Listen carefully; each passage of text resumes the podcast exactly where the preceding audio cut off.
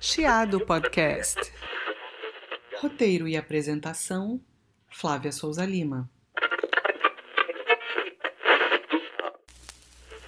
O DJ Zé Pedro é um nome superlativo para a música popular brasileira. Imenso conhecedor do tema, apaixonado por vozes femininas, colecionador de raridades sonoras que lhe são oferecidas por diversos artistas, pesquisador, autor de um livro, modelo de outro, DJ de sucesso e autor de remixes vibrantes e criativos, ele se tornou há quase 10 anos o empresário da cena musical contemporânea. Apaixonado por música desde a infância, o menino fez dessa arte a sua realidade. Ao criar o selo Joia Moderna, ao qual se dedica com intensidade, olhar crítico e, sobretudo, generoso, expandiu a sua possibilidade de espalhar música para além das pistas, que sempre comandou com legitimidade e animação ímpares. Compartilha sua ampla percepção entre os artistas recém-chegados e os artistas cuja estrada compõem a estrada sonora dele próprio. Reparte com os ouvintes o seu vasto tesouro, a música popular brasileira, produzida em suas múltiplas identidades e com seus traços mais pessoais, prezando a liberdade daqueles que criam e daqueles que escutam. Ele vive o tempo todo com ela e prova, como ninguém, que gente é para brilhar. Zé Pedro, esse nome que borbulha na taça da minha cabeça. A pista é sua. Seja muito bem-vindo ao Chiado Podcast. E eu começo te perguntando se o seu Brasil é com S. O meu Brasil é com S em qualquer lugar, né? Meu Brasil é com S quando eu saio do Brasil para tocar como DJ. Meu Brasil é com S quando aquele meu primeiro disco de remix começou a tocar fora do Brasil, porque foi a Maria Luísa Jucá que teve a iniciativa de abrir um selo dentro da Universal para lançar o meu primeiro disco de remix. E aí esse disco teve uma distribuição internacional. Então, para mim, foi uma piração entrar numa farmácia em Nova York e ouvir Morena de Angola remix do DJ Zé Pedro, entendeu? Ver a academia de ginástica usando aquele meu disco, entendeu? Fora, tudo no exterior, né? Entrar em Paris e quando ainda existia a Virgin na Champs-Élysées, entendeu? E ouvir Quaquaraquaquá, enfim, uma série de, de, de coisas, né? É, eu, eu, eu sou uma pessoa que não tem pretensão de fazer as coisas acontecerem. Eu só tenho muita ideia. E a Regina Casé sempre diz isso, que o que não foi feito está para ser criado, né? Então, sempre fui uma pessoa de muita ideia. Lá na caixa do, de banco, lá na faculdade de Direito em Niterói, eu sempre fui um cara cheio de ideias. Mas não que essas ideias, é, a pretensão de que essas ideias me levassem a algum lugar de sucesso, entendeu? Tanto que quando eu comecei a tocar e ainda era caixa de banco, e ainda fazia faculdade de direito, é, eu cheguei em casa e, e disse para minha mãe: eu vou ter que decidir, porque eu não posso tocar até às 5 da manhã, depois entrar no banco às 10 da manhã ir para a faculdade às 6 da tarde em Niterói. E a minha mãe disse: fica no banco. Então eu falei: vou ficar no banco, entendeu? Mas quando eu cheguei lá de noite para tocar no Crepúsculo de Cubatão, que era na Barata Ribeira, esquina com Santa Clara, que era o templo dark dos anos 80 no Rio de Janeiro, Ninguém me deixou, porque disse que era um absurdo eu não, eu não atinar para aquela coisa que já vinha vindo. Porque em 15 dias que eu estava tocando, eu já fui capa da revista Programa do Jornal do Brasil, entrevistado pelo Chechel, coisas que eu não sabia de nada, entendeu? Então, assim, acho que eu tinha um, um destino, um destino que, que até hoje eu não entendo direito, entendeu? Então, assim, aí abre uma gravadora. Agora você faz um inventário ali do Zé Pedro, leva um susto fico até cansado, me dá vontade até de deitar um pouco. A sua história, ela é evidentemente, a partir do que você conta, né, intimamente ligada à história da música, né? Então, assim, é. É, as personas, né? DJ, empresário, criador de remixes, fã, que você também é e muito. Onde é que elas se encontram, né? Quer dizer, cadê aquele menino que ouvia Maria Bethânia com a vizinha e hoje, onde é que ele está? Todos eles ainda estão lá, naquela criança, na rua Riachuelo, em Porto Alegre, lá no final, perto do gasômetro. Essa criança ela é, ela é despertada toda vez que o assunto é música, entendeu?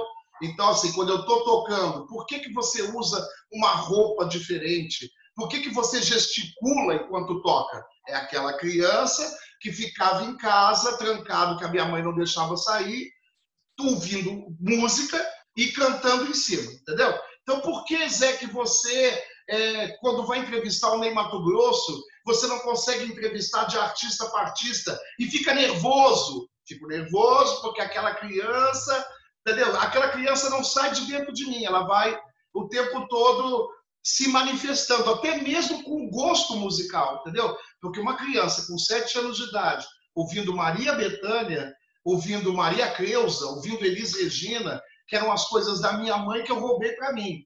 Eu já eu afinei o meu gosto musical, eu comecei a entender o que era música boa já lá, criancinha com sete anos, entendeu? E o que eu também procuro é afinar esse meu gosto com os novos também, né?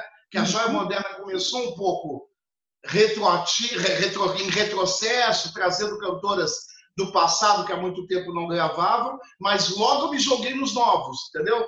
Exatamente, Porque... era, isso, era isso que eu ia, eu ia te perguntar. Assim, o nome Joia Moderna tem a ver com o disco da Laide Costa? Foi uma homenagem? Não tem nada a ver? Eu já ouvi você dizer que a, a, a Joia Moderna nasceu também, além do seu desejo, evidentemente, de uma espécie de indignação que você tinha por, por causa exatamente disso que você está falando. Então, eu queria te perguntar o que não pode mais se calar sobre a Joia Moderna?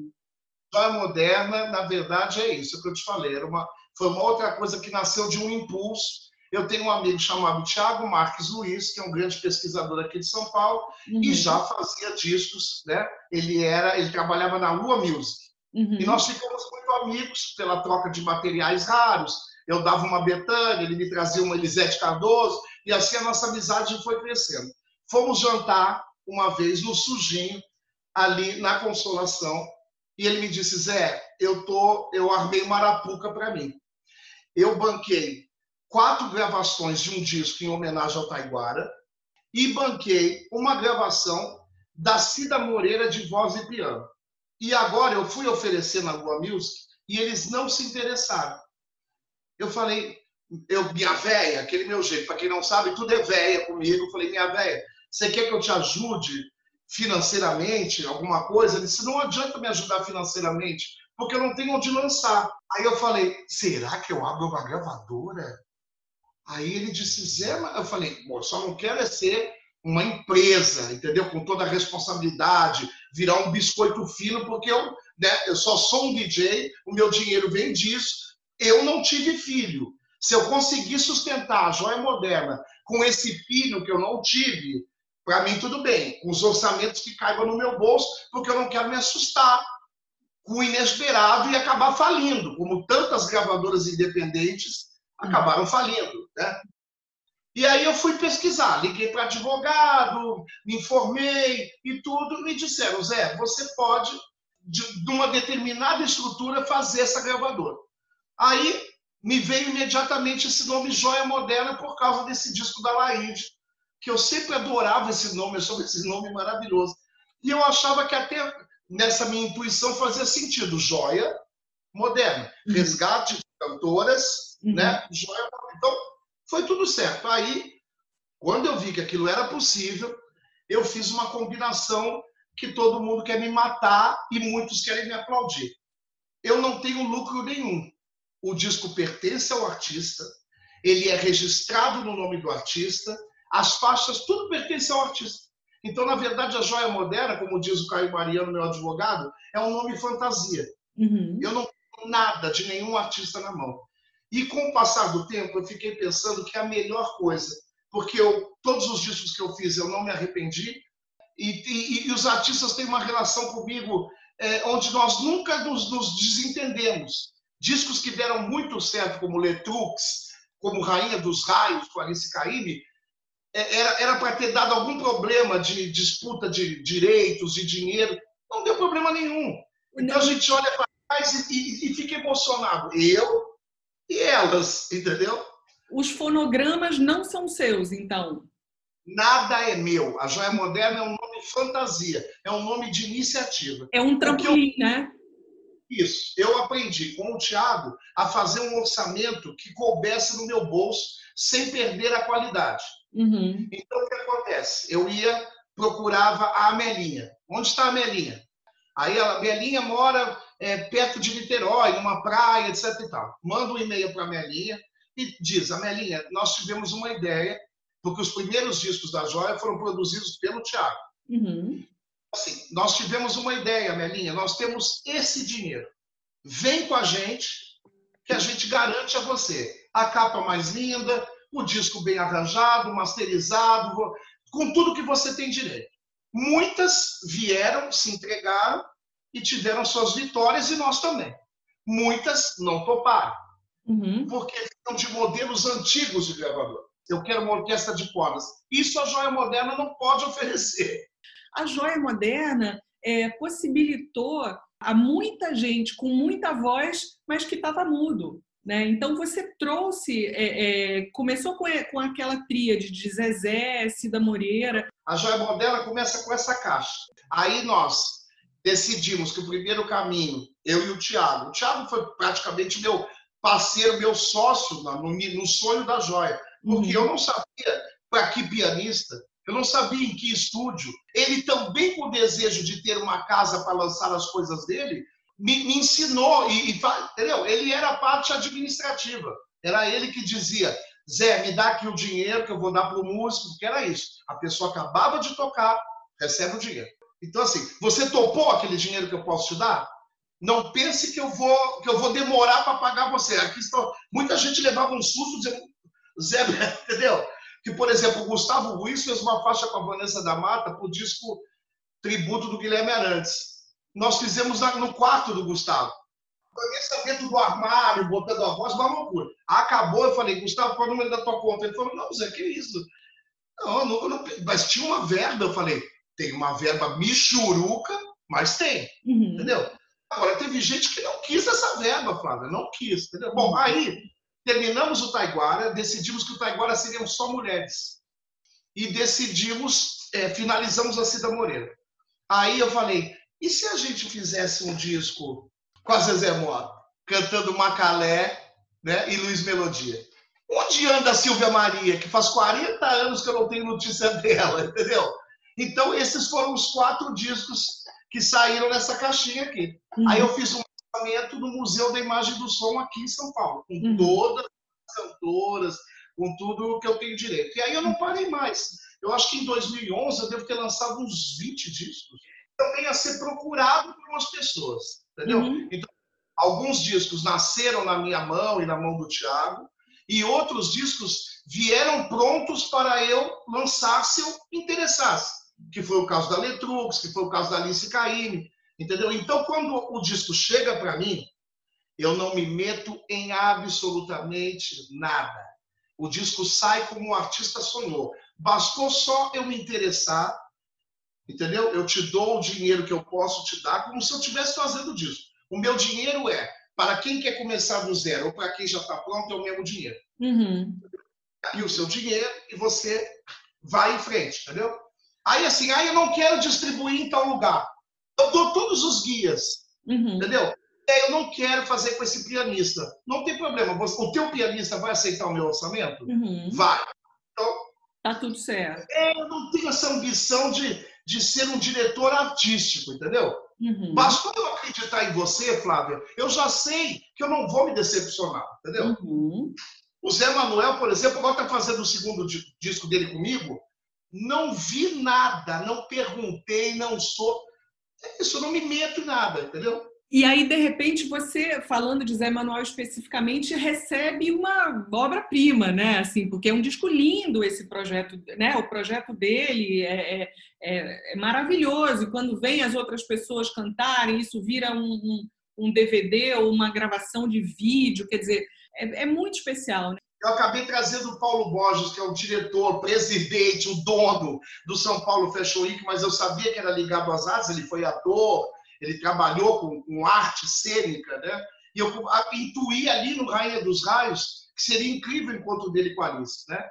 E depois eu teve o encontro dele com a Fafá já duas vezes, do tamanho certo para o meu sorriso e humana. e o disco do Zé Manuel, porque quando eu vi o Zé Manuel Canção em Silêncio, eu achei que aquilo era.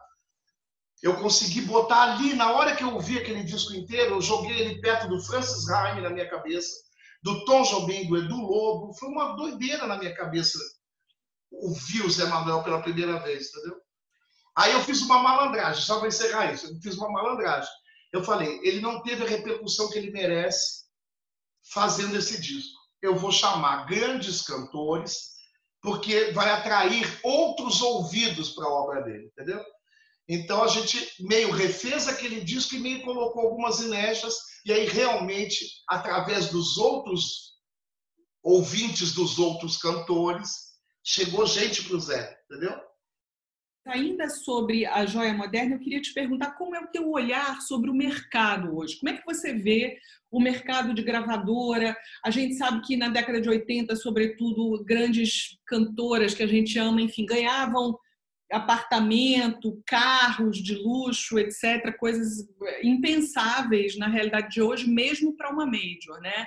É, como é que você vê o mercado de gravação, de disco, de lançamento? O mundo digital, você acha que ele ajudou, que ele atrapalhou? Como é que é a tua visão sobre isso? Você não ganha mais dinheiro com disco físico, né? Ganha uma micharia desesperadora. Eu me lembro que a Alice, quando estourou com Rainha dos Raios, era muito menina, e ela ficou esperando o resultado depois de seis meses do, do, do faturamento digital. É um constrangimento. É. Você está entendendo? A não ser que você seja o Pablo Vittar, entendeu? Uhum. Mas se você é de pequeno e médio porte, o, faturamento é constrangedor. Em contrapartida, sem um produto inédito, sua carreira não anda. Você, por exemplo, não faz um show no Sesc sem ter, estar lançando algum disco, entendeu? Inclusive, eles exigem, não sei se ainda exigem, o disco físico. Eles só lançavam se você tivesse o disco físico, entendeu? Então, assim, é muito importante ter um produto novo. Se você é do passado, se é do presente, entendeu? Agora, grava, eu nunca tive sorte com gravadora, entendeu? Eu, por exemplo, quando estava com o projeto do DVD do Zé Manuel, Eu Humana da Fafá de Belém, né, que graças a Deus foram consagrados pela crítica e pelo público, é, eu fui até uma gravadora e lá eles me desencorajaram, uhum. entendeu? Porque me, a Andrea Franco me disse, Zé, vamos tentar vender esses, esses dois produtos, já que você é tão desprendido, Vende, vende esses dois projetos para uma gravadora. E eu me lembro que vendo o Zé Manuel e ouvindo o disco da Fafá, eu fui desencorajado naquela mesa. Zé Pedro, eu se fosse você desistia desses projetos, porque eles não vão dar em nada. Aí eu pensei, eu gastei o que eu posso gastar. Eu sou apaixonado por esses dois projetos. Eu vou lançar sim. Claro. Entendeu? E, e Flávia, outra coisa que é um mistério também, é que eu não tenho assessoria de imprensa. Eu tive no início, a Mercedes Tristão foi uma companheira, entendeu?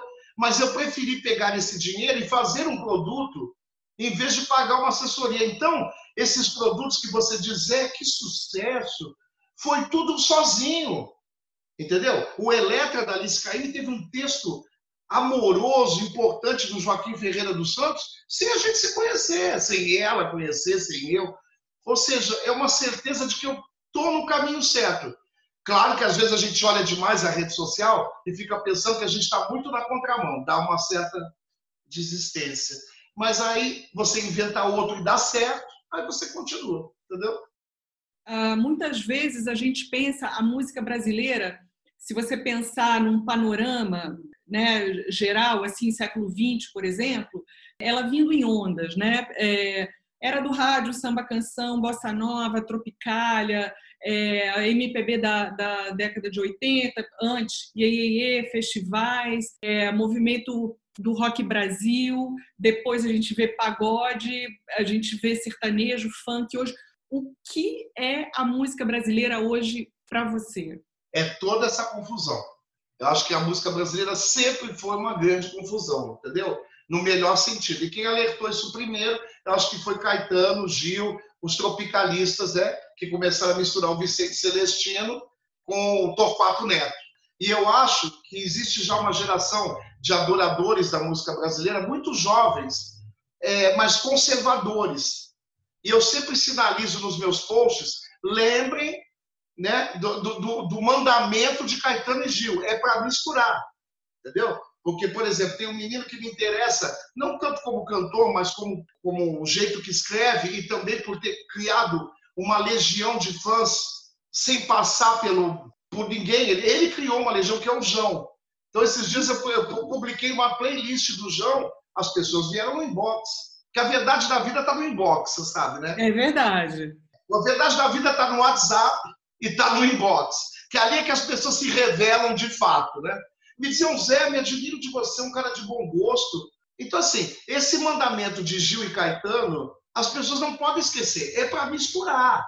Então, assim, tem coisas da Anitta que eu até toco na minha pista, tem coisas da Anitta que eu até ouço, entendeu? É isso. E depois eu ouço a Nana Caymmi chora, eu ouço a Zélia Duca, entendeu? É assim, é o que o meu ouvido considera, talvez de forma pretensiosa, que eu acho que é, entendeu? Agora, o que não é, sempre vai ser a maioria, né? O que não é, o que não vai ficar, o que não vai é, é a maioria, sempre é a maioria. Eu, por exemplo, sou mais velha que você, já vi passar tanta coisa.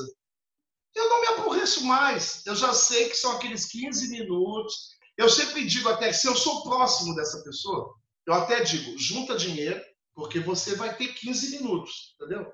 Não me entenda como cruel, mas é assim, junta teu dinheiro, porque você é para aquele verão, é a música daquele verão.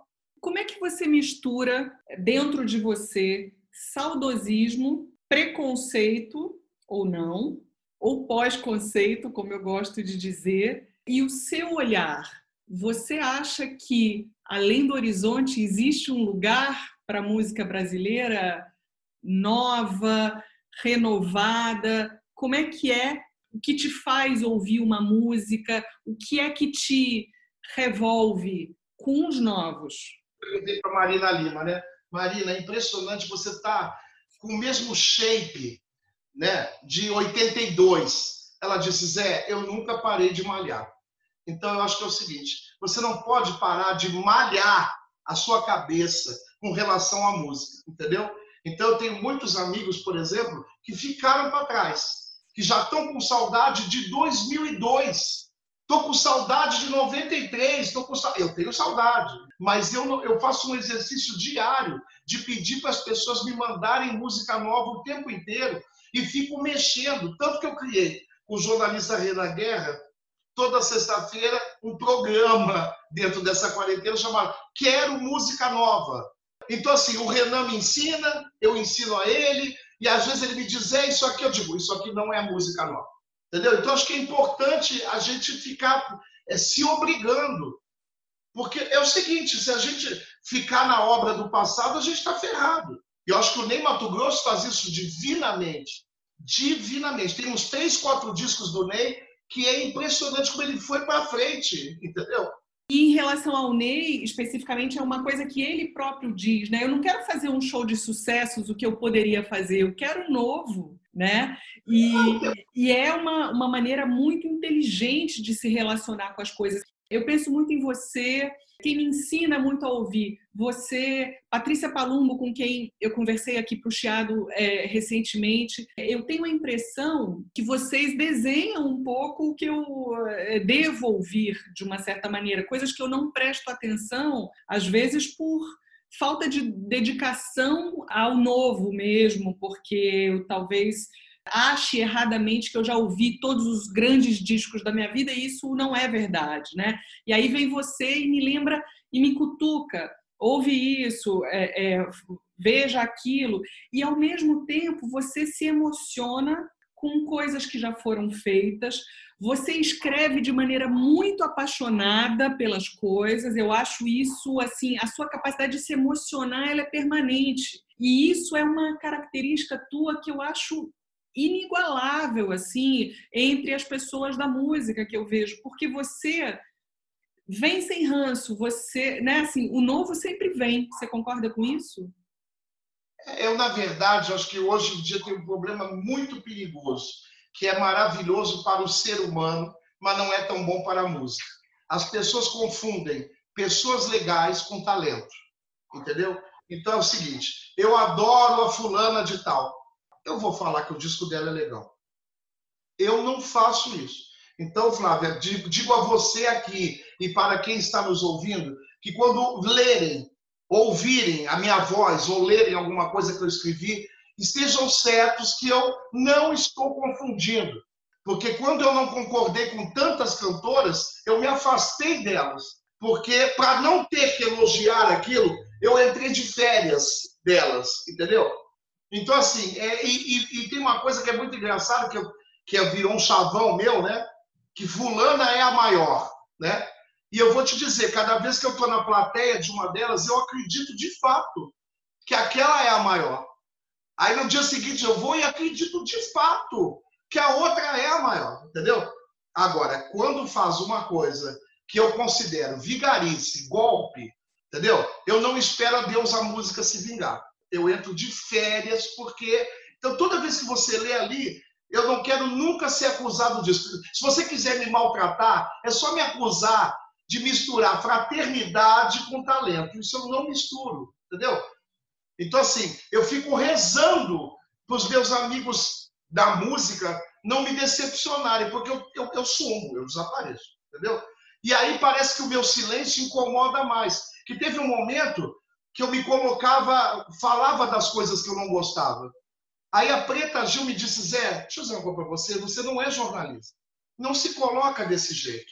Faça, ocupe o seu espaço com admirações. O que você não admira, você não fala. Agora, não ataque um artista, entendeu? Então, assim, fica quieto. Deixa, daqui a pouco o artista retoma, retoma aquela coisa que te interessa, entendeu? Então, assim, toda vez que você lê ali, eu de fato estou enlouquecido por aquilo e não estou misturando nada. Graças a Deus sou amigo, muitas vezes não sou amigo. E eu tenho um hábito que as pessoas consideram feio na rede social, até mal educado. Eu não marco ninguém, que é para não parecer que eu estou pedindo aplauso. Uhum. Você vai me achar. E graças a Deus as pessoas têm me achado. Uhum. Entendeu? Você, a primeira vez que eu falei da Maria Luísa Jobim, ela me achou. Uhum. Deixa a pessoa me achar. Eu fico um pouco de vergonha de fazer todo esse texto apaixonado e tascar em um arroba, entendeu? Entendo. Eu acho Mas as pessoas dizem, Zé, você deveria marcar. É uma falta de educação na rede social. Mas eu parece que eu estou pedindo para você me endossar, então eu fico quieto, entendeu? Então, entre se divulgar e esse narcisismo, é uma linha muito fina, entendeu? Exatamente. Então, tem gente que faz isso divinamente, se divulga, entendeu? Mas não passa do limite. E tem uma gente que é constrangedora, entendeu? que fica o tempo todo se, se divulgando, se colocando de um jeito que é esse que você falou que te incomoda, entendeu?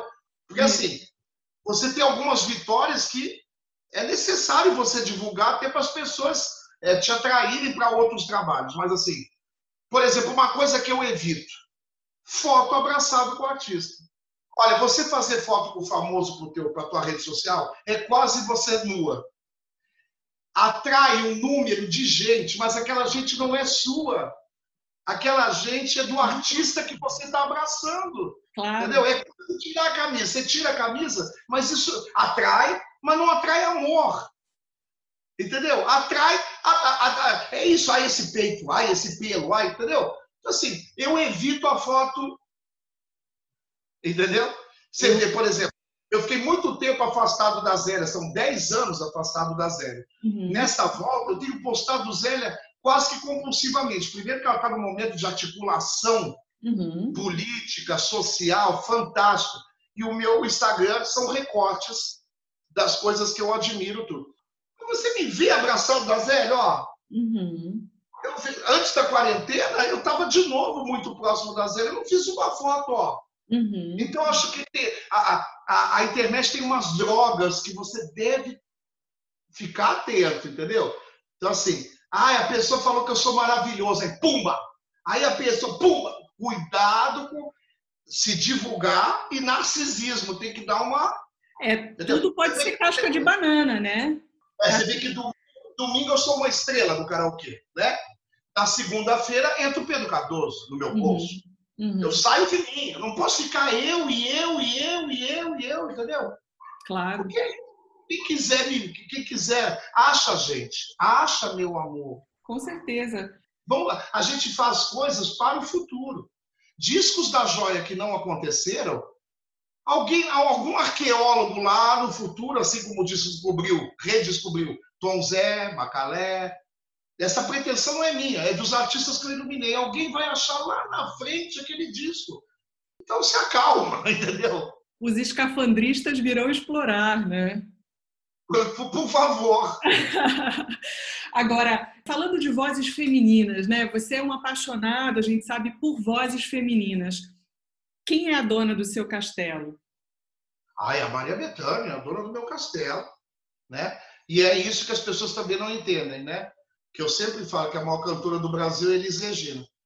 Então, na verdade, a Bethânia para mim não é uma cantora.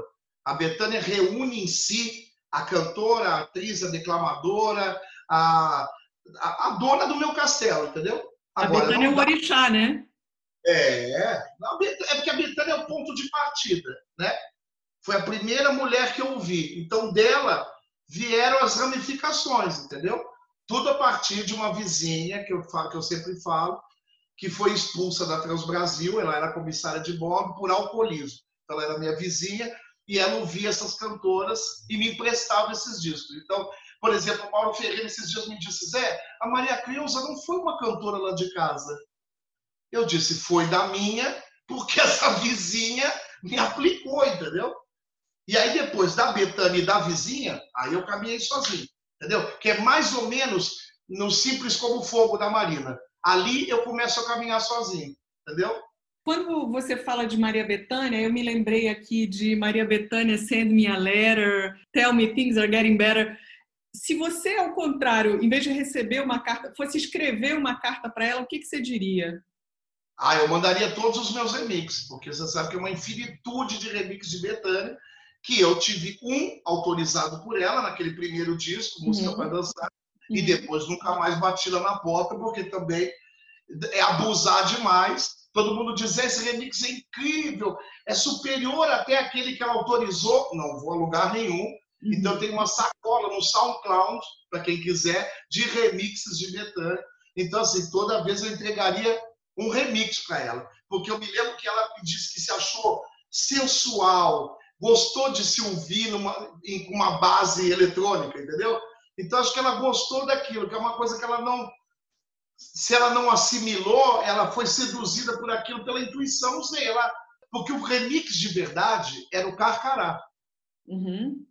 Mas ela me disse que não iria autorizar porque tinha uma, uma, uma coisa sentimental com essa música que ela não permitiria essa, essa intervenção, entendeu? Uhum. E me uhum. disse, Zé, eu sou uma cantora, uma das únicas, que se caracteriza por dizer textos. Por que, que você não faz um texto?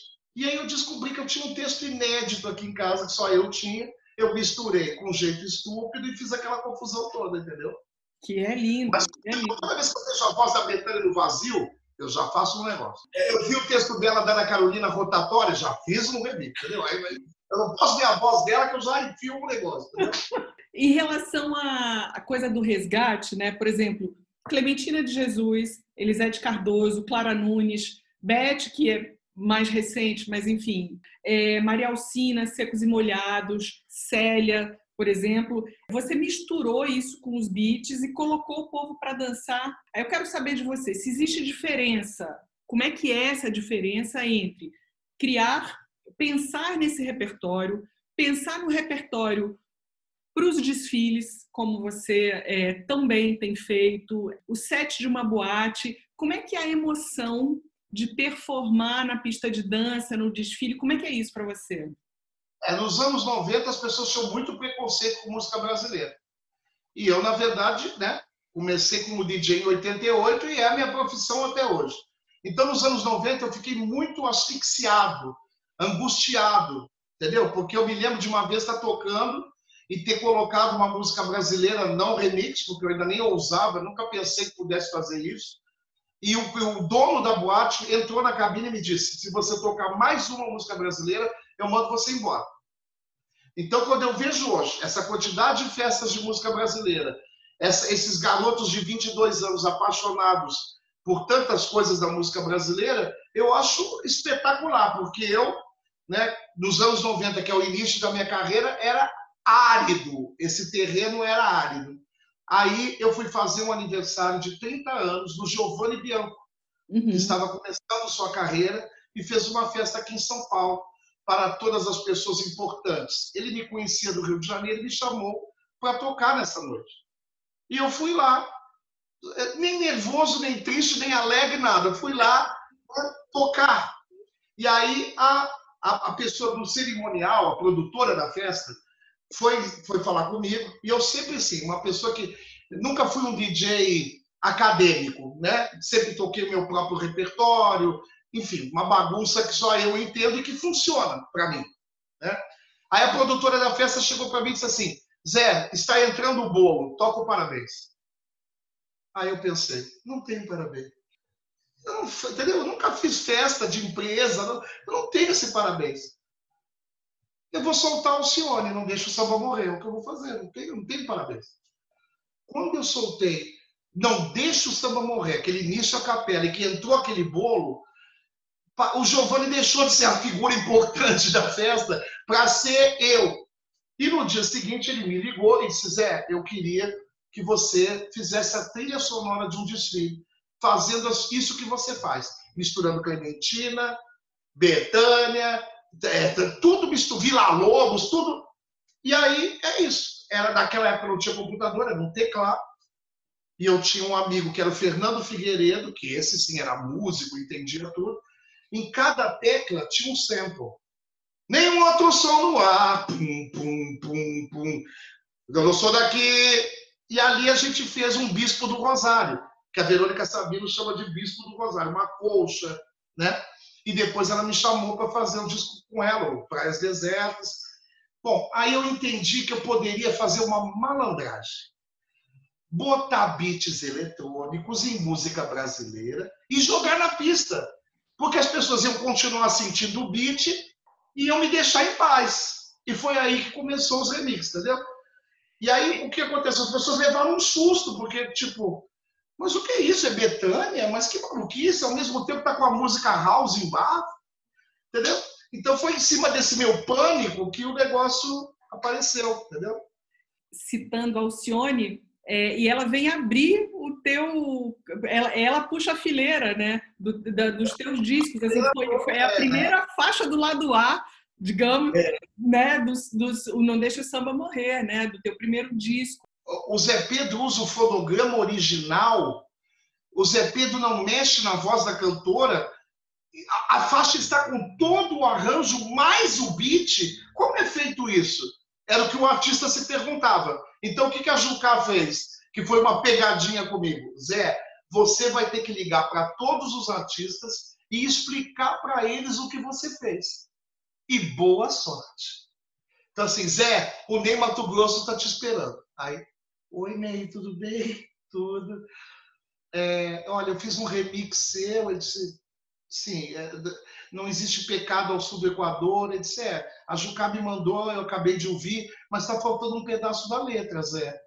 Eu falei, não, é que remix, a gente tem essa licença poética de usar o pedaço Sim, Zé, está faltando um pedaço da letra. Ele não saía do pedaço da letra e eu também não sabia o que fazer mais. Aí o Edu Lobo, quando viu o ponteio, disse: gente, eu não estou entendendo absolutamente nada. Aí as meninas, as filhas dele, disseram: pai, autoriza, olha o que eu estou te falando, autoriza. Então eu tive essa. Essa, essa, eu tive que ligar para os artistas, eu tive que ligar para a Joyce, eu tive que ligar para todos eles, entendeu? Porque era uma coisa muito nova. Porque o Memê já tinha nascido antes de mim. Entendeu? Mas o Memê estava ligado à música pop. O primeiro remix é Dancing Days. Entendeu? E depois veio Lulu, e depois veio Gabriel Pensador. O Zé Pedro foi se meter com a nata da MPB. Entendeu? Foi remixar Gilberto Gil.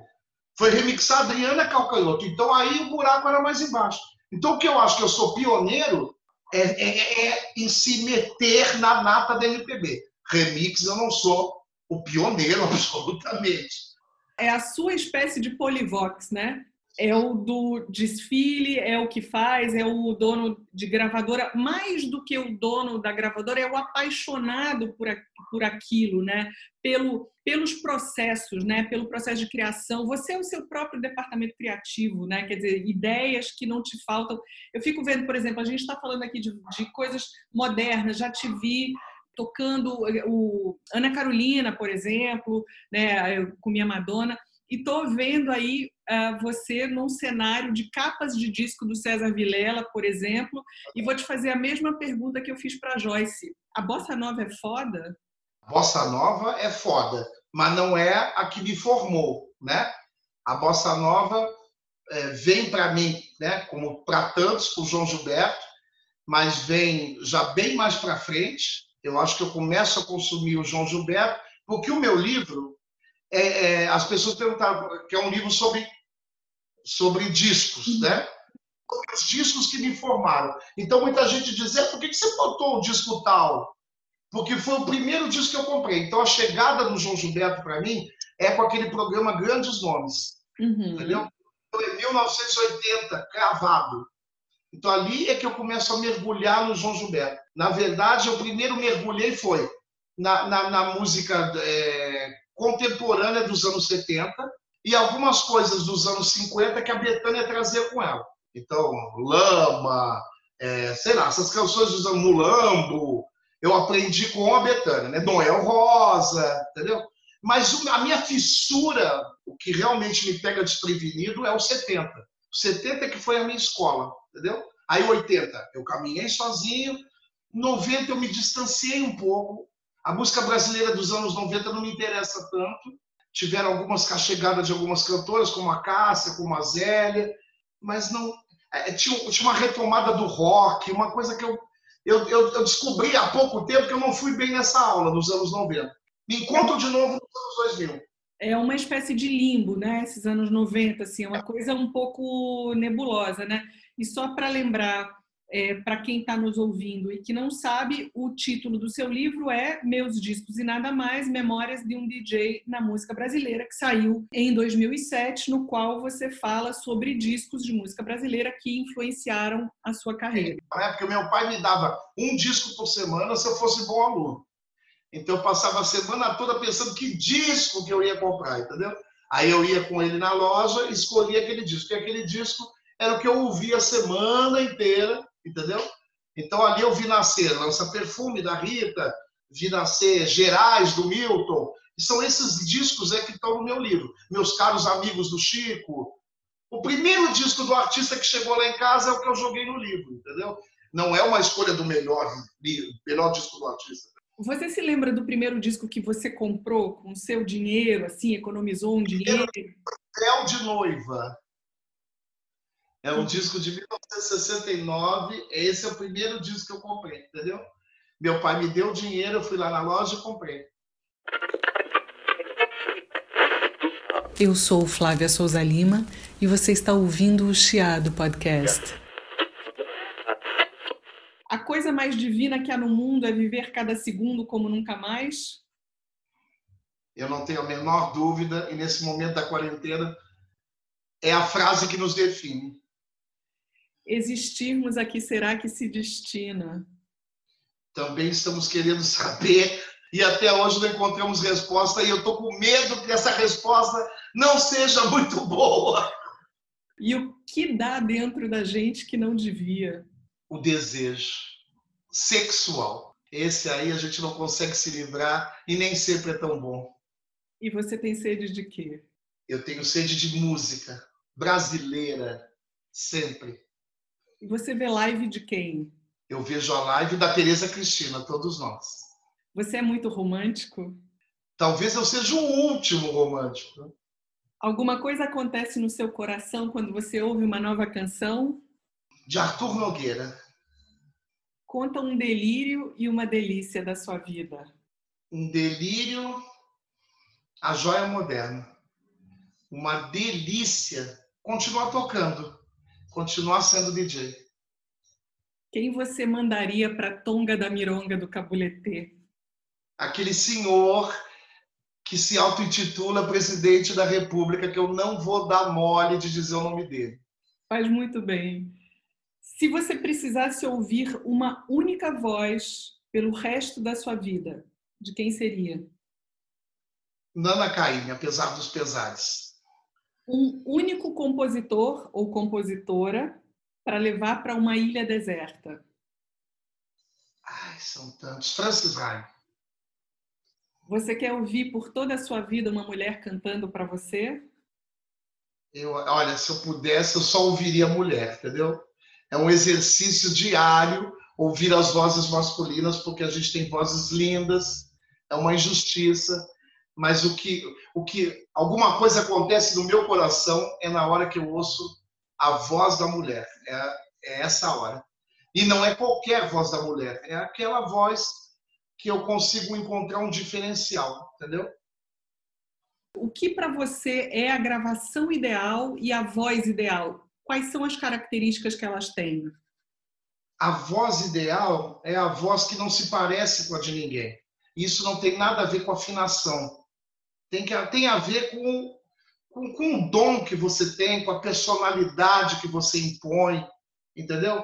Então, eu acho que é, é, é, quando você tem essa voz, essa voz pode ser a capela, tanto que todos os artistas que eu convidei para tributos na Joia Moderna, tributo de Angela Gogô, tributo de Cazuza, tributo de Marina Lima, a pessoa me dizia, Zé, mas em que formato que você quer? Eu dizia, meu amor, bate tambor, faz a capela, canta só um pedaço, entendeu? A partir do momento que eu acredito naquela voz, ela pode ser como ela quiser, entendeu? Agora, é isso, não adianta me. As pessoas têm uma coisa de, de me querer me convencer de certas vozes, que são vitoriosas, entendeu? Porque o mundo não. O mundo das vozes não passa só por mim. Tem grandes vozes vitoriosas que eu não gosto, não me diz nada, não, não, não soma, entendeu? Porque como eu tenho tantas mulheres no meu armário, na verdade, para entrar mais uma qualquer, eu prefiro ficar com as que eu já tenho, entendeu? Perfeito. Agora, quando eu ouço uma cantora, você me manda dizer, é, é o seguinte, eu estou lançando essa cantora, você podia dar uma avaliada para mim tudo? Se eu dou o play, como eu dei o play em Alice Caine, por exemplo, quando eu ouvi Alice Caine, eu falei, nasce uma estrela. Uma coisa muito, muito impressionante, entendeu? Porque é uma grande cantora. E eu acho que as pessoas, né, por, ela ser uma Caine, associam ela a Nana. Eu acho que a Alice está na linhagem de Elis, porque o disco Eletra de voz e piano, que eu vi ela fazer um take cada música, é muito impressionante o entendimento de umas canções lá do passado, que ela trouxe tudo para ela. Então, eu boto a Alice Caymmi na para mim, ela é a maior da geração dela. Aquele jeito que eu explico. Maior, não se. Entendeu? É que quando você fala de voz, você tem que. Entendeu? Elis Regina é a maior cantora do Brasil? Ué, mas o que você quer que eu diga? Entendeu? Então, Alice é a maior, é a grande da sua geração. Zé, mas a fulana, a fulana são todas ótimas, mas no sentido de potência, de. Alice é uma coisa muito impressionante, entendeu? Concordo com você. Você, dentre outras manhas todas da sua carreira, que é uma carreira artística que eu considero muito vitoriosa, você tem o respeito de muitos artistas. Você fez, por exemplo, o disco de 40 anos de carreira da, da Fafá. Você é um grande arregimentador. Quais desses encontros assim que você é, pensou ou propôs que você tem orgulho, que você gosta de lembrar que tem a sua participação fundamental? Eu acho que a Fafá é uma coisa muito impressionante, né? Porque a Fafá é que nem eu. Nós somos duas crianças. E ela me ligou um dia, é, depois eu entendi, é, como se ela estivesse ligando para o Poladian, para o Marcos Lázaro, para o Guilherme Araújo. Entendeu? Ela viu em mim um potencial para ser um, um produtor, um, um, diretor musical, um viabilizador de um disco que ela estava há oito anos tentando fazer e não conseguia. Ela me ligou e disse: Zé, você não gostaria de fazer um disco de remixes comigo? Eu falei, Fafá, eu não preciso disso em você. O que você precisa é de um disco de inéditas. Você precisa retomar o teu público popular que está saudoso desde abandonada. desde vermelho. Ela disse, Zé, eu estou fazendo um caixa 2, porque eu fui em dois produtores e eles me pediram um valor que eu não tenho. Eu falei, me dá a mão que a gente vai fazer com o dinheiro que eu posso e você vai conseguir tudo isso. Confia? Você quer ir? Quero. Liguei para o Felipe Cordeiro, liguei para o Manuel Cordeiro. Ela tinha já na bolsa dela as canções que ela queria gravar, porque aquilo ela vinha acalentando há oito anos. Ela tinha Meu Coração é Brega, ela tinha o disco todo na cabeça. E nós fomos e fizemos esse disco em quatro dias na casa dela, entre comidas que ela fazia, o Felipe Cordeiro meio ajoelhado, o Manuel, ou seja, porque pessoas que tinham entendimento da carreira dela, o Felipe e o Manuel. Né? O Felipe por ver ela desde criança e o Manuel por ser um cara que acompanhou a carreira dela. Então, assim, fizemos do tamanho certo para o meu sorriso. Aí é isso. O nome do disco, eu que dei, que lembrei de uma canção. Eu fui, eu fui supervisionando de fora, entendeu? Porque eu vi que aquilo ali ia caminhar sozinho. E aí eu chamei o Paulo Bosch e era um show popular de luxo, uhum. porque era exuberante, potente, ela tendo tudo que ela merece e um repertório popular, uhum. entendeu? Então, assim, missão cumprida. Depois o Paulo Bosch me disse, Zé, o Brasil está caminhando para um momento que vai ser terrível. O Paulo foi visionário há dois, três anos atrás. E eu pensei num projeto chamado Humana. Só Fafá pode ser a porta-voz, a cantora do Humana. Então, assim, eu tenho uma coisa com a Fafá de, de entendimento, entendeu? E aí eu trouxe o Arthur Nogueira para fazer o seu produtor.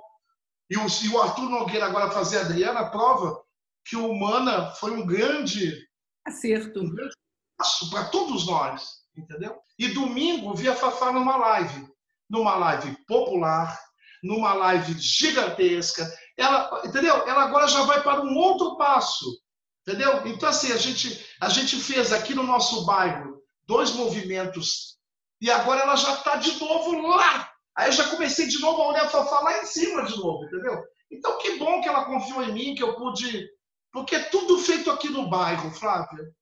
É tudo aqui. É um, é um, é um cara, é o Murilo Alvesso, que, é que acabou também se revelando na Adriana, que é um cara que é inacreditável para fazer vídeo. Fez o DVD do Zé Manuel, fez a Fafá de Belém, está fazendo a Adriana agora. Então, assim, é o Arthur Nogueira, que é um cantor e compositor, mas se revelou um produtor. Então, é tudo aqui. Entendeu? Ninguém aqui vende alma ao diabo, entendeu? Ninguém aqui puxa o saco de quem não, não admira. A gente faz aqui. Então eu sempre digo: você quer fazer um disco? Vem comigo. Não, Zé, então o que, que eu posso fazer? Porque eu não posso pagar os grandes produtores, entendeu? Mas eu tenho aqui, acho que tenho, tanto que você está me entrevistando aqui, me dando essa honra e alegria, sinal que a Jovem Moderna fez alguma história, entendeu? Então vem comigo. Tô na tua, colada. E a honra é minha. Obrigada por estar aqui. Diante de tudo que você falou, por exemplo, sobre a Fafá, você pode dizer que o melhor lugar do mundo é aqui e agora? Sempre. Sempre acho que o melhor lugar do mundo é aqui e agora. Eu acho que a gente pode lembrar de momentos bons, né? Mas eu adoro estar aqui. Como diria a Rita Lee, Deus que me livre viver num mundo que não tinha computador. Deixa eu te perguntar, você perde as chaves de casa? Não, não perco nada sou uma pessoa super assustada com a vida, então, assim, tudo eu repito duas vezes o movimento, entendeu? Ponho a mão para ver se a chave está aqui, eu não, eu não, eu não, não sou essa pessoa que esquece o celular no, no, no táxi, sou uma pessoa muito previdente, assim, filho de, duas, de duas pessoas completamente loucas, mas eu vim totalmente ao contrário, entendeu? Uma pessoa que não bebe, que não fuma, que não usa droga, careta, uma pessoa careta, e tem uma loucura aqui dentro com relação à música, entendeu? O resto é tudo careta. e o que está na memória da tua pele? Ai, tanta gente incrível, toda, todas as plateias né, que eu tive, que eu chorei, é, porque é isso que eu te falo, assim, a emoção de estar num camarim, a emoção de jantar na casa da Fafá, não chega aos pés da emoção que eu tenho na plateia entendeu? Por isso que eu evito camarim e tive intimidade com os artistas depois que eu fiz televisão. Eu passei a ser uma pessoa conhecida. Então, obviamente, as pessoas me tratam como uma pessoa conhecida. Mas ainda quando eu estou na plateia do Ney, do Mato Grosso, por exemplo, eu ainda acho que eu sou anônimo. Ainda sou aquela pessoa. Por isso que eu abraço fã, converso com fã, ligo para fã, entendeu? Na saída faço foto com fã, porque eu sou fã, entendeu? É, a vida me deu, me deu uma profissão ligada à música, me deu uma intimidade com determinados artistas que eu admiro, mas eu sou fã. Quero chegar cedo no teatro, brigo pela cadeira A, é tudo isso. Chora, chora, chora, aplaude, aplaude, aplaude. Não tenho essa. E quando um artista me chama no palco, véia, é quase eu sair de um, de um transe, entendeu? Ou acho que não sou eu, entendeu? Véia, eu, eu não acho que. Entendeu? Porque eu tô. É aquela criança lá que está sentada ali, entendeu? É, Adriana Calcanhoto fala muito na palavra piropo, que é a cantada. Né? Então eu queria te perguntar do teu piropo, se você já cantou alguém tocando uma música. Não, não, imagina. Não tenho coragem. Não tenho coragem nenhuma, imagina. Eu uso a música é, é a meu favor, né? Mas é não, não uso, não uso a, a música como, como arma de sedução, não uso. Não sei usar, não sei fazer, entendeu? E você não tem medo nem esperança? É, esse aí sou eu mesmo. Esse cara sou eu. Agora, um outro desafio, assim, de bate-pronto: 10 músicas para tal Ilha Deserta. Uma coletânea de 10 músicas, do que você quiser. Memória da Pele, Maria Bethânia. Peraí, só um minuto. Ai, é difícil, viu? Canção da Manhã Feliz, com Nana Caymmi. Alice Caymmi, Fracassos. Feliz Caminhar, com Zélia Duncan. O Amor Me Escolheu, com Adriana Calcanhoto, que só eu tenho. Não tenho culpa se vocês não têm para a rua me levar com Ana Carolina, porque eu estava com ela ali, vendo a Betânia aprender aquela música. Isso foi um momento muito grande para mim e para a Ana, porque a Ana tem a mesma coisa com a Betânia.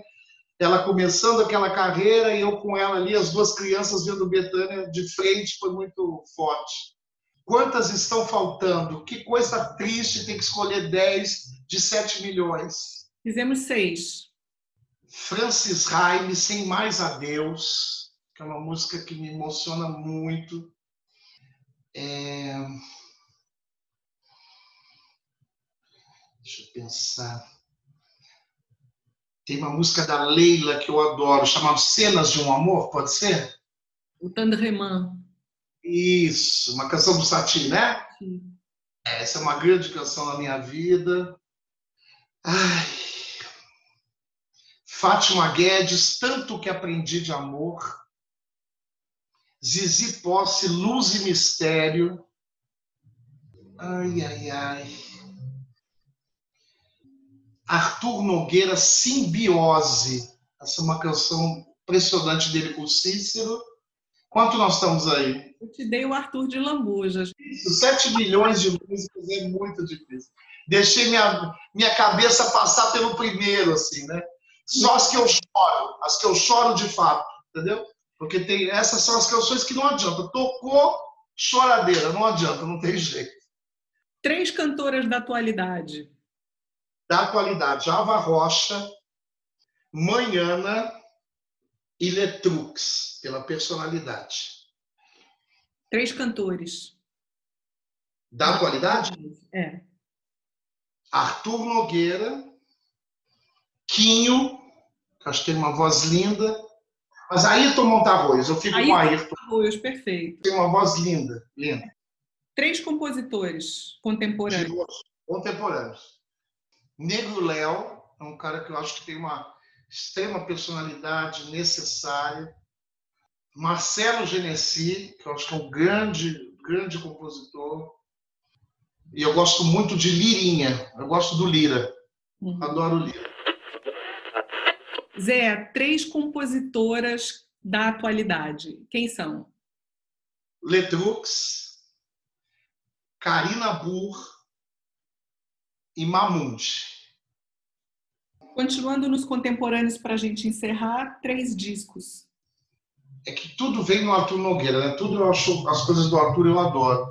Eu gosto do disco do Arthur que é, chama-se Presente, que é por 70 anos do Cícero. Acho esse um disco de ponta maravilhoso. Eu acho que o Efêmera da Tulipa é um disco muito importante. Eu fico com Canção em Silêncio de Zé Manuel, né? Você acha que a indústria da música saiu da beira do abismo para dançar e dançar e dançar? Você começaria tudo outra vez em relação à joia moderna?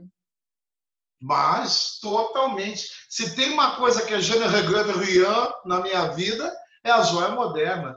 Desde o início, com, as, com os mesmos artistas, com os mesmos produtores, com os mesmos músicos. Não há um disco da joia moderna que eu tenha me envergonhado, que eu tenha é, claro que tem decepções, porque tudo se mistura, né? Uma certa hora, amizades e talentos, entendeu? Então, me afastei de muita gente, me juntei de volta, é, enfim, tive, tive trajetos afetivos em todos os discos da Joia Moderna.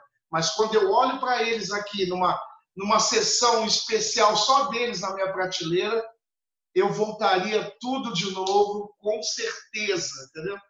Porque realmente foi tudo na base da, da intuição, do amor, da força de vontade, é, e deu certo. Para mim, deu muito certo. O respeito que os artistas têm por você. Estou falando dos artistas independentes da classe, dos jornalistas, etc. A que você acha que se deve esse, esse respeito? O meu olho brilhando né? a minha paixão, o meu jeito inflamado de falar de música. Porque eu ligo para eles de manhã, depois de uma live, e faço uma revolução, entendeu? Grito, sapateio, e naquele momento que você cantou, e quando você virou para a esquerda, a pessoa sabe, o artista entende que quem está falando com ele é uma pessoa que presta atenção no trabalho dele. Acho que isso me difere de muitos fãs, né? E, e, pessoas que passaram pela vida desses artistas. Porque é isso. É, como eu não vivo disso, eu só me comunico com os artistas através da paixão que eu tenho por eles. Quando você vive disso, você é um produtor. Você precisa falar de um jeito que convença para poder também vender seu trabalho. Quando você é um músico, você quer garantir a sua próxima turnê com aquele artista, entendeu? E eu, eu acho que passa um filme na cabeça deles. Mas qual é o lucro do Zé Pedro de estar tá aqui me dando esses conselhos, esses, essas, entendeu? essas informações? É? Não trabalhou comigo, entendeu? Então, assim, é tudo em cima da paixão. É o meu olho brilhando, é uma coisa, entendeu? Que eu acho que é o que acontece no karaokê da velha, entendeu? As pessoas ficam muito emocionadas com esse olho que brilha, porque eu poderia dizer, vai cantar o quê? E sair, né? Eu fico ali junto com a pessoa, vivendo aquele momento. Se ela desafina, se ela afina, se ela. Essa semana a gente fez um momento lindo com a Bia Sion, que é uma cantora que talvez não tenha tido a sua grande oportunidade, mas ela virou uma estrela do karaokê da Vé. Ela cantou Moon River. Assim, a gente foi todo mundo chorando. Ou seja, a música é um negócio da minha vida que realmente me dá essa. Eu sou capaz de cuspir na cara da pessoa, tanto que eu falo. Eu fico completamente inflamado, entendeu? E isso não acontece no camarim, por exemplo. Ali eu fico meio recuadinho. Por isso que eu prefiro esse telefonema da manhã, essa mensagem no WhatsApp, entendeu? É isso aí. Por exemplo, quando a Simone voltou agora, quando ela estreou aquela live, foi uma loucura na minha vida, entendeu? Porque vendo a Simone se permitir descer de um trono que talvez nem ela tenha criado o trono, mas é o trono que a gente tem na cabeça da gente. A Simone está cantando para mim aqui. Então, assim, foi uma gritaria, uma explosão. Então, eu, eu vivo um pouco dessa. Agora, não tente colocar isso em mim. Isso vem de mim. Não adianta. Zé, ela é tão legal com você. Não faz assim. Fala que o disco dela é legal. Eu não consigo, Flávio, eu não consigo. Eu te entendo, eu te entendo. tem um verso que a gente falou tem um ano e pouco. Eu vou citar ele para você, ver se você se lembra quando foi isso. Gostaria de saber por que te amo nesta forma estranha de ter não te amado nunca. Você lembra disso? Tu tem certeza que foi comigo? Olha que eu não bebo, hein, Flávia? Eu não bebo. Eu e você, é isso? Dois, juntinhos. Não me lembro disso, gente. Uma frase tão forte dessas. Esse verso é de um poeta português chamado Virgílio Ferreira. É, eu tinha postado isso no Instagram e a gente se encontrou na aula sobre a mulher do pau-brasil e falou dele no final da aula. É, eu roubo muita coisa do teu Instagram para o meu, né? Porque você tem uma coisa com a literatura, recortes da, de poemas, tudo, né? Porque aí é uma aula que eu não fui muito, né? Que é a literatura, o poema, tudo. Eu roubo muita coisa de você porque realmente tem umas coisas impressionantes, né? Eu acho que os artistas têm um respeito pela gente. Sabem que a gente tem um lado fã, mas sabem que a gente tem uma, uma análise crítica sobre o trabalho deles, para o bem ou para o mal, né? Eles, eu sinto que eles olham para a gente e sabem que a gente está olhando para eles com um olhar é, que não é exatamente do coração, tem razão e coração. Eu me lembro de uma vez a Elba no palco cantando Sangrando e ela meio olha, tirava e dizia, falava comigo do palco, entendeu? Que é tipo, ela, ela via que tinha um Zé Pedro ali olhando, entendeu? Analisando aquilo. Não de um jeito carrasco, mas não adianta, a gente não é esse fã que se esquece de tudo na hora. Ai, meu artista não tem defeito. A gente tem um olhar crítico, né? Se eu fico em silêncio, parece que piora, mas eu escolhi o silêncio. Eu escolhi ficar quieto. E sabe o que eu acho importantíssimo de você? Tem uma letra que eu adoro da Adriana, que é a de Vidas Inteiras, e que ela diz: Mas tenha certeza do que lhe interessa, não deixe escapar o ouro do agora. E eu acho que, no melhor sentido que eu posso dizer, você é aquele que não deixa escapar o ouro do agora. É, você está aí proporcionando para tanta gente não estou falando só dos artistas, mas estou falando do público também. A coisa da música brasileira, o que você coloca na sua pista, a, a oportunidade de artistas estarem colocando seus trabalhos no mundo, e eu acho que isso é o ouro que você não deixa escapar. E eu acho que as pessoas têm que ser muito gratas a você por todo esse processo. Assim, eu fico pensando, poxa, que bom que ele me, me, me que ele encontrou um tempo para me encontrar sem contratempo, né? Porque foi muito bom, muito bom, Zé. É, queria... É uma eterna luta, isso é muito importante, uma eterna luta contra o olho antigo. Você não pode ficar com o olho antigo ou viciado, entendeu? Tipo assim, eu gosto da Maria Bethânia ponto final. Não, cada vez que ela lança um produto, eu tenho um novo olhar sobre aquele produto. Você está falando mal da Betânia? Ué, se for necessário, porque eu conheço essa artista, eu acho que eu tenho propriedade, entendeu? Ouço essa artista desde 69, 70, sei lá que ano, entendeu? Então eu, eu posso ter uma análise da, sobre aquilo ali, entendeu? E eu vejo que é muito difícil, principalmente quando você é uma rainha como Maria Bethânia. Você falar, analisar um produto da Maria Bethânia com um olhar realista, você não encontra aliados numa mesa, entendeu? A mesa toda é, até vai deixar você falar, mas vai achar que você está louco. E eu não, eu não, eu não perco esse olhar crítico, porque para mim é o seguinte: uma coisa é a obra do artista, outra coisa é o produto que ele está lançando. Claro. Fulano de tal representa muito para mim, mas se lançou um disco inexpressivo e que, entre aspas, até vai sujar a discografia anterior, eu vou falar. Não publicamente, mas entre amigos vou falar. Claro, por que não? Eu acho que o fã não tem isso. Ah, é bom, é bom, é bom é bom. Não dá para ser sempre assim, entendeu? É, o fã não tem filtro, né? Ele aceita as coisas com muito mais é, facilidade, sem, sem nenhuma espécie de julgamento, né? Basta ser daquela pessoa, isso. né? Isso. E não basta. Um desejo só não basta, né? Assim, o olhar antigo e meu artista não tem defeito é, são exercícios diários para você não cair nessa. entendeu? Ai, mas que saudade daquele dia. Ai, mas é, ah, mas é ela. Não, se cair nesses dois, nessas esparrelas, você não você não se recupera, entendeu? Então, a minha malhação diária é essa, entendeu? A gente vai sair dessa? A gente vai sair dessa, vai sair dessa.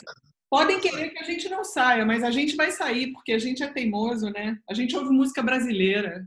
Exatamente. E a gente quer outros discos, né? A gente não quer que o mundo acabe agora, por favor, né? Não, não. Vem muito mais joia moderna por aí. Zé Manuel, ainda vai sair o disco do Zé Manuel. Mamãe, pelo amor de Deus. Não, vamos ouvir. Vamos estar juntos para ouvir, né?